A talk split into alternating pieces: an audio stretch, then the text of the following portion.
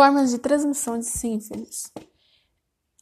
A sífilis é uma, é uma doença infectocontagiosa sexualmente transmissível causada pela bactéria Treponema pallidum. Pode também ser transmitida verticalmente pela mãe para o feto por transfusão de sangue ou por contato direto com sangue contaminado.